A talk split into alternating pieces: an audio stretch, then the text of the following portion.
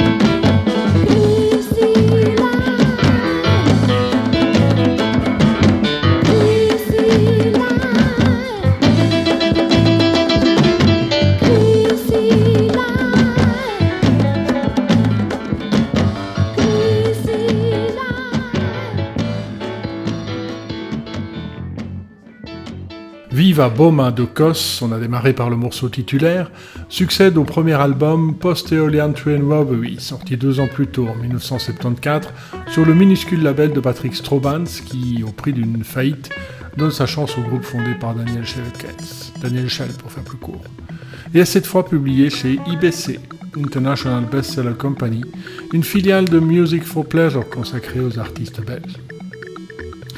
À titre aussi local que Dickeneck le sera pour le cinéma et que Stella, dix ans plus tard, développe dans V van Boma, en faisant sien les deux vers plus bruxellois que ça, My Dabestani, qui ont inspiré le titre, piqué paraît-il à une chanson d'après la guerre de 14-18, une corruption de Vivre à Borona avec mon Artémise.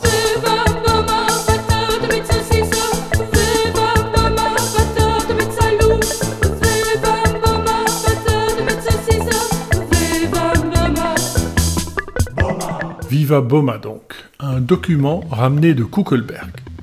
À la mode de reportage ethnique, mais pour rire et bruxello-bruxellois. Un titre à double sens et à double orthographe. Daniel Schell nous explique. Quelqu'un avait-il compris la différence entre Viva Boma et Viva Boma c'est-à-dire Viva Boma avec un M, la ville d'Afrique sur le fleuve Congo, Boma, et Boma, B-O-2-M-A, qui veut dire bonne maman en bruxellois. Et Viva Boma est rempli d'humour, et cet humour est bien sûr entre l'humour euh, bruxellois, euh, teinté quelque part de, culture africaine. Et la pochette elle-même illustre le double sens. Au recto, Viva Boma avec un M, trois hippopotames, gueule béante, patauchent dans le fleuve Congo qui baigne la ville de Boma. Viva Boma avec deux M, Anna Muller, bonne maman en bruxellaire, préside sur la photo à la destinée de son café des sports. L'Afrique avec le Congo, Bruxelles avec son dialecte populaire, on est bien au pays de Tintin. Humour potache versus humour spéculatif, quoique. Voici comment Daniel Schell se définit comme compositeur dans une interview du magazine En attendant en 1978. Si j'ai des goûts musicaux particuliers, c'est en fait parce que j'ai les oreilles mal formées. Une chanson des Stones ou le dernier disque d'Herbie Hancock, par exemple, sont des choses que je n'entends pas. Je n'entends pas ce qui est normal, je n'entends que les choses anormales. C'est une espèce de monstruosité acoustique dont je souffre. Le résultat, c'est que j'essaie toujours des choses musicales étonnantes. Quand je lis les de Beethoven, je m'arrête sur deux accords qui sonnent étrangement l'un par rapport à l'autre je lis dans un livre qu'un tel mode musical n'est pas à employer car c'est un très mauvais mode et qu'il sonne très mal, j'écrirai toute une composition avec ce mode. À la base, je cherche toujours des monstruosités musicales. La deuxième chose que je cherche, c'est la bonne mélodie. Ce qui distingue le véritable compositeur, c'est qu'on fait appel à lui pour obtenir une mélodie, alors que quand un instrumentiste compose, il laisse toujours aller ses doigts. Personnellement, je joue de la guitare, mais je ne me considère pas du tout comme un instrumentiste.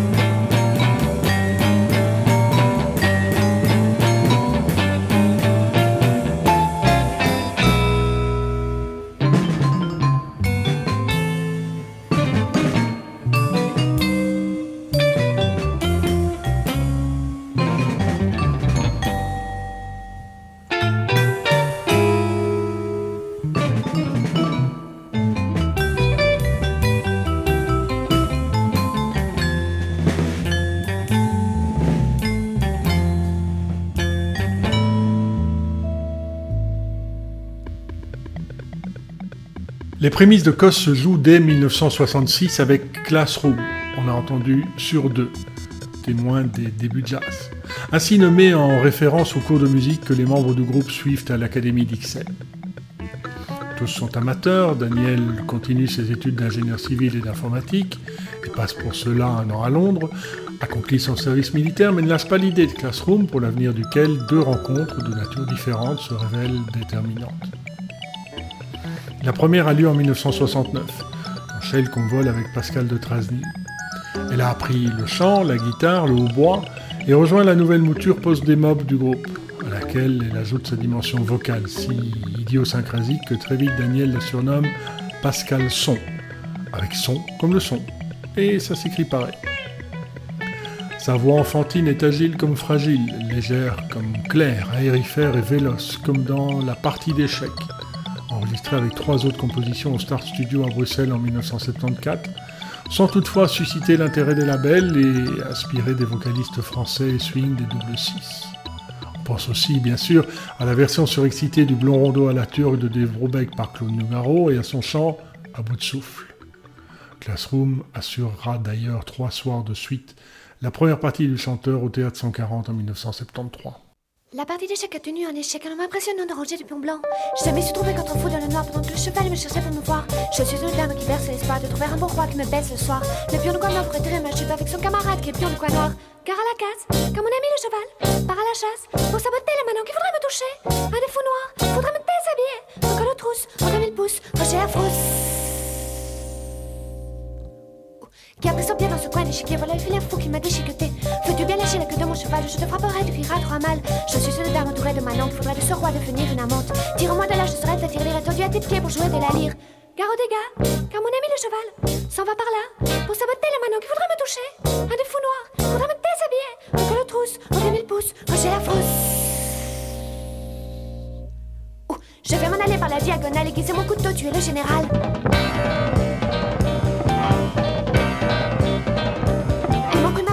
Sandales, retirez-vous de là où je vous ferai mal.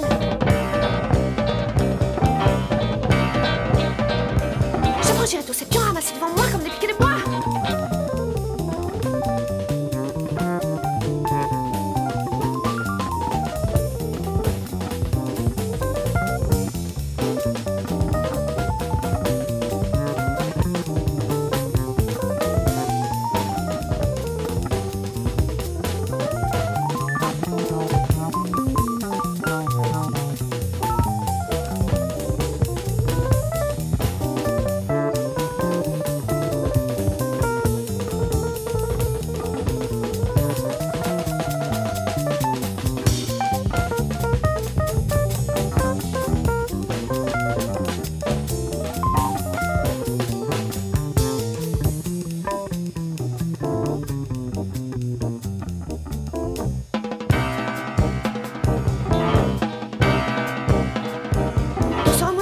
Couronne par un certain moment dans le feu de l'attaque. Mon cœur abattu comme le bout d'une poule arrivé près de lui, je me jette à ses pieds.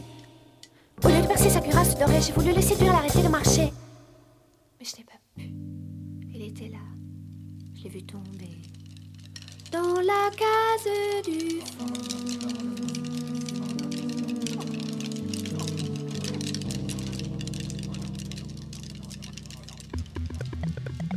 La deuxième rencontre est répétée.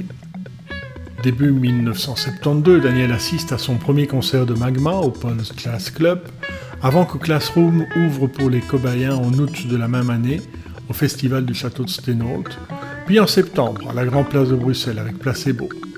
Pas celui-là, l'autre, celui de Marc Moulin, dont je vous parlerai prochainement.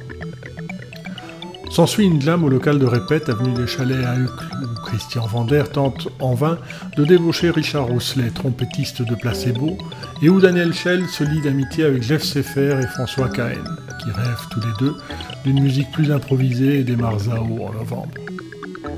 Troublé par l'originalité et l'intelligence de la musique de Magma, la lourde frappe est-européenne de Vander, Schell s'éloigne progressivement du jazz conventionnel pour des tentations plus novatrices amalgame de rock et de jazz rehaussé de textes surréalistes et de dérision, au phrasé parfois inspiré de celui de Mauricia Platon, qui apporte son chant au premier album de Zao.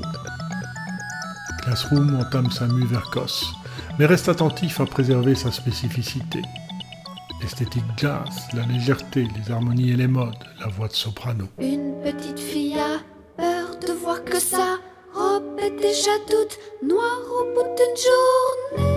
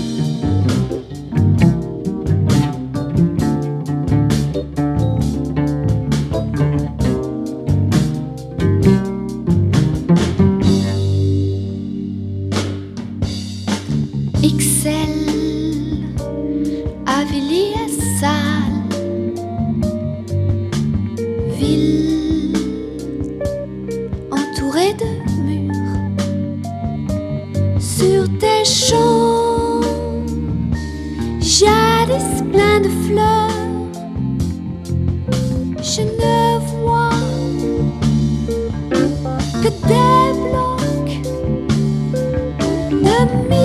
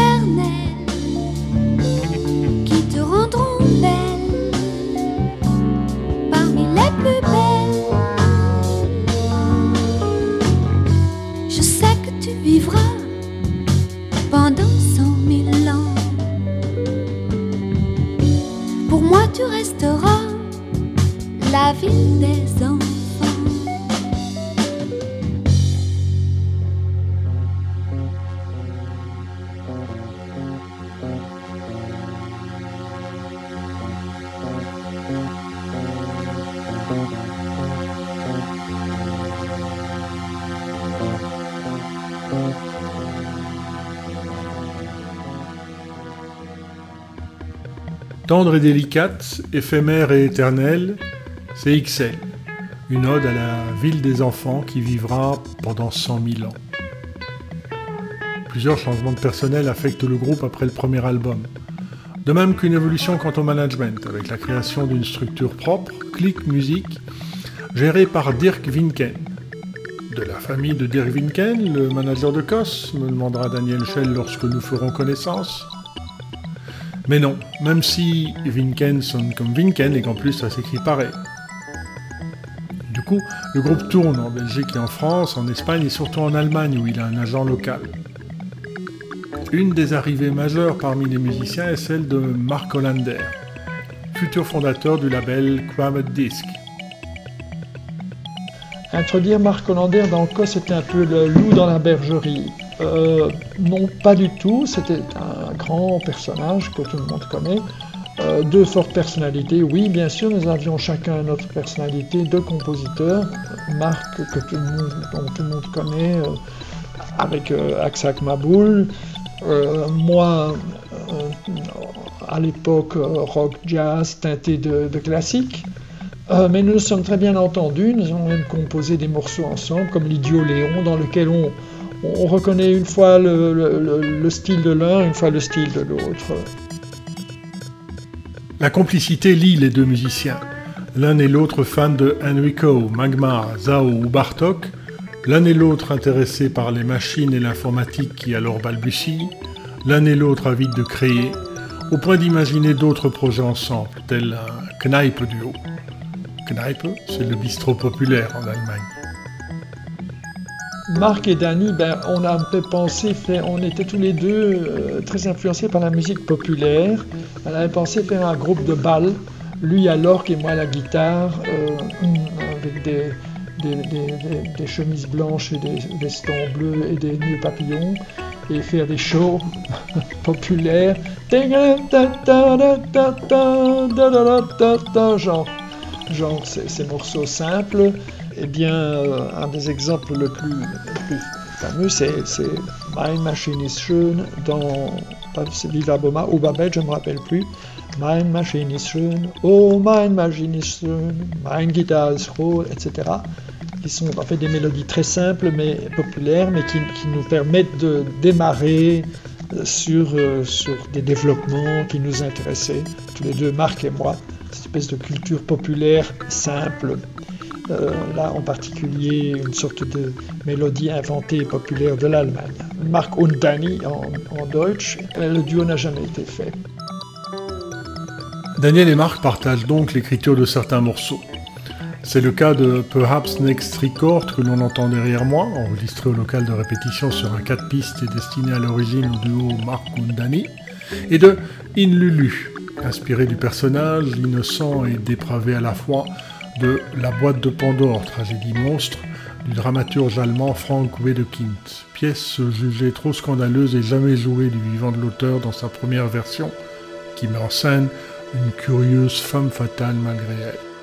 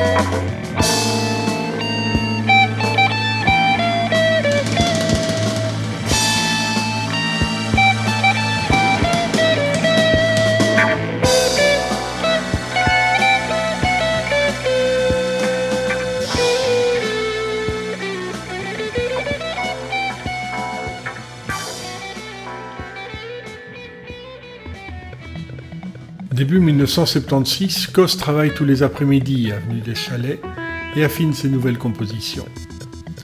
Pascal approfondit sa technique de chant, pose sa voix à la manière d'Ursula de Diac comme un instrument à part entière et enrichit son sens de l'improvisation de son et de nomatopées nouvelles. Lors de cette période de répétition intensive, Charlie Van de Kerkhove, l'ingé son scène, enregistre sur un théâtre 4 pistes plusieurs chansons. Certaines d'entre elles n'aboutiront jamais sur un vinyle, d'autres, telles Noch version démo, préfigurent ce que sera le deuxième album. Son texte est écrit en Linkos, abréviation pour Lingua Cosmica, une langue construite dans le but de synthétiser l'ensemble des connaissances humaines et d'être compréhensible par les formes de vie extraterrestres, décrites en 1960 par le mathématicien hollandais Hans Freudenthal.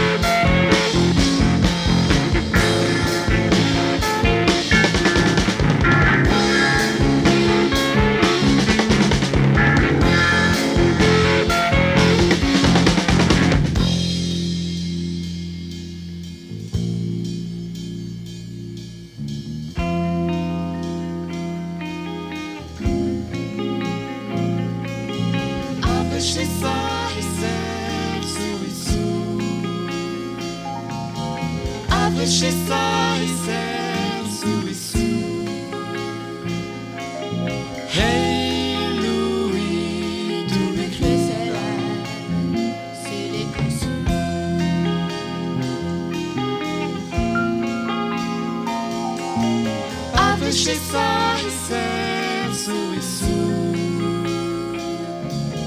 あてしさいセンスイス Hey Louis, tu crescerás, se reconciliar.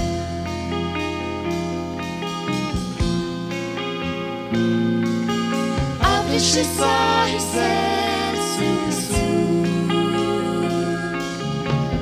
She saw,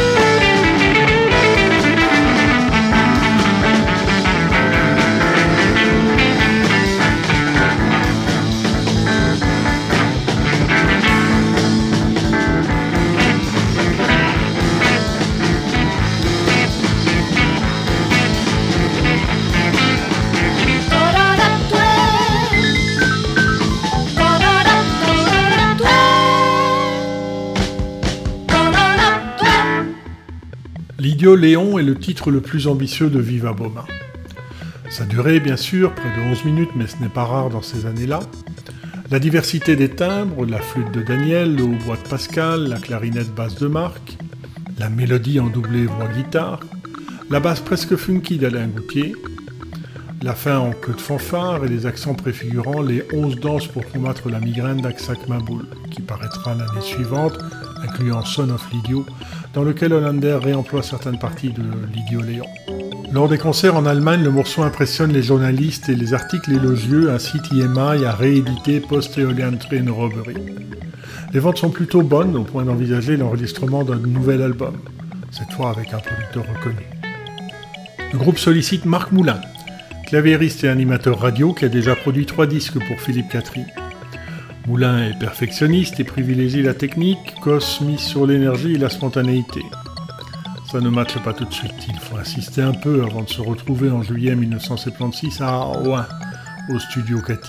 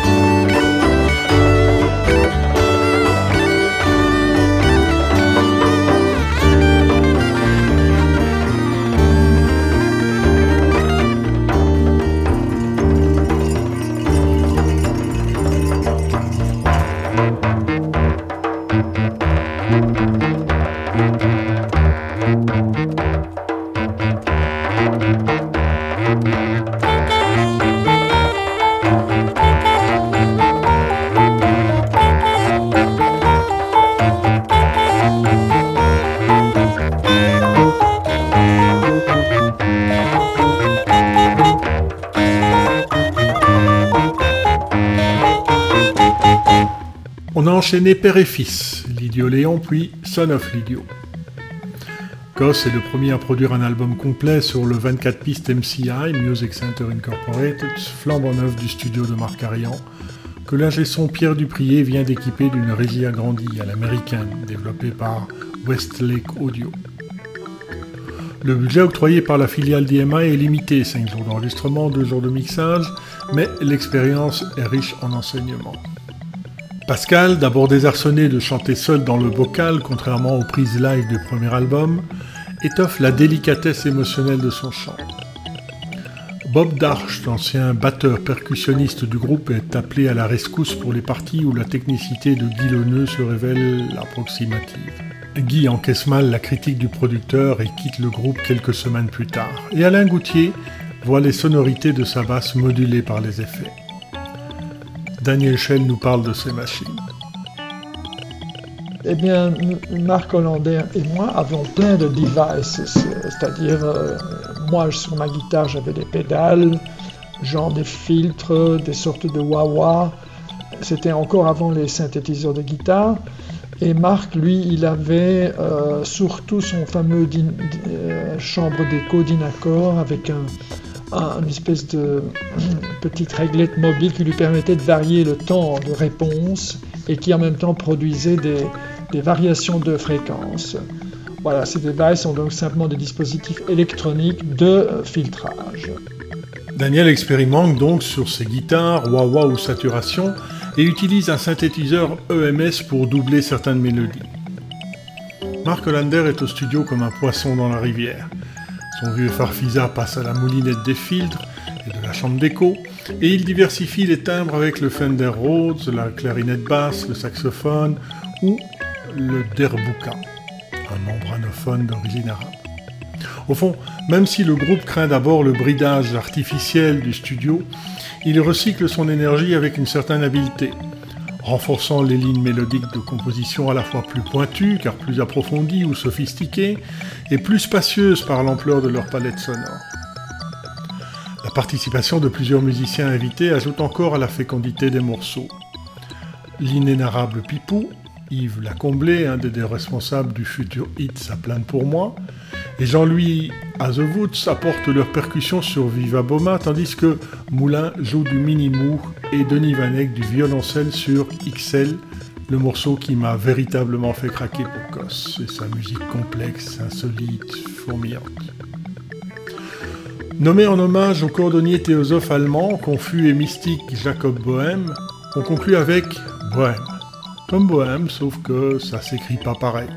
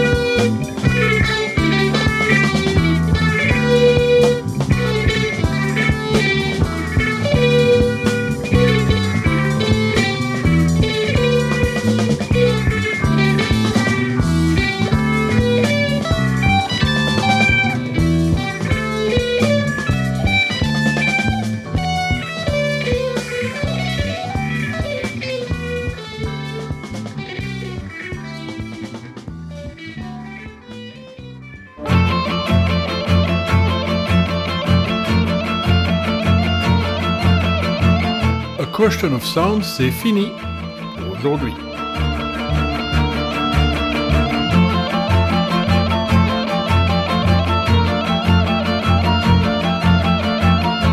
Dans un mois, au-delà du délire de Ange